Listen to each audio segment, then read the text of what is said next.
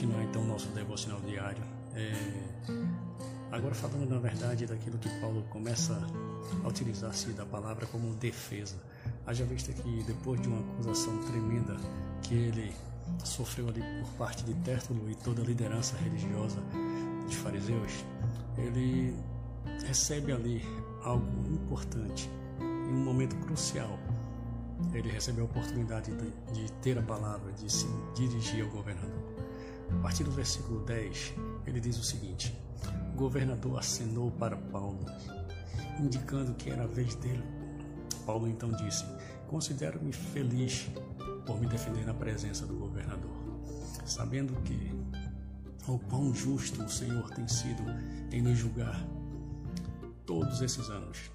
Estou de volta a esta terra apenas 12 dias e o Senhor pode verificar essa informação com muita facilidade.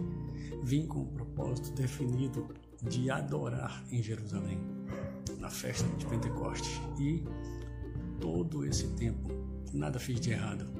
Ninguém pode dizer que me viu discutindo no templo ou provocando alguma multidão nas ruas.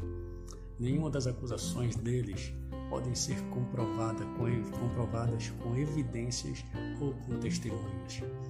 Ó, queridos, Paulo aqui começa a falar com o governador e começa a se defender de uma forma bem, bem legal, dizendo: Olha, eu sou judeu, eu estou aqui há 12 dias, eu vim aqui nada mais, nada menos do que celebrar ao meu Deus, eu vim cumprir um rito religioso eu vim apresentar a minha gratidão a Deus.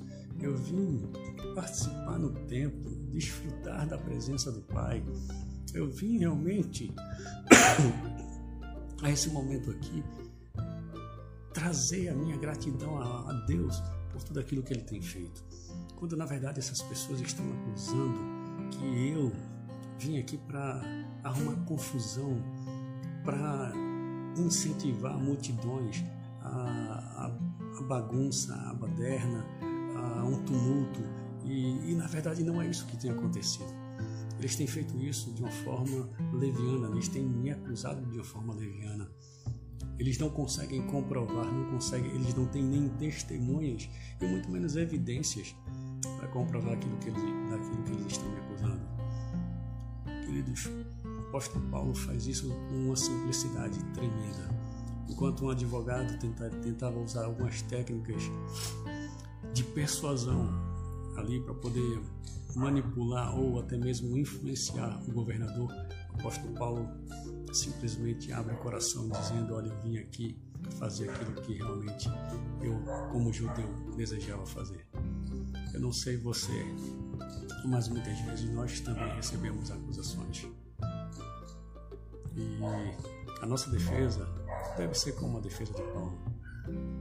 Nós não devemos, devemos estar focando em pessoas, devemos estar tendo problemas ou até mesmo tentando acusar as pessoas por causa disso, mas simplesmente dizer daquilo que nós viemos fazer em nossa vida.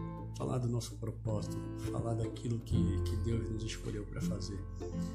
Vivermos cada dia para glorificar o Senhor, para honrar ao Senhor quando nós honramos e glorificamos a Deus no nosso dia a dia, alinhamos o nosso propósito com o propósito dele, por mais que nos acusem de maneira falsa, nós não seremos acusados, não, não seremos condenados, na verdade.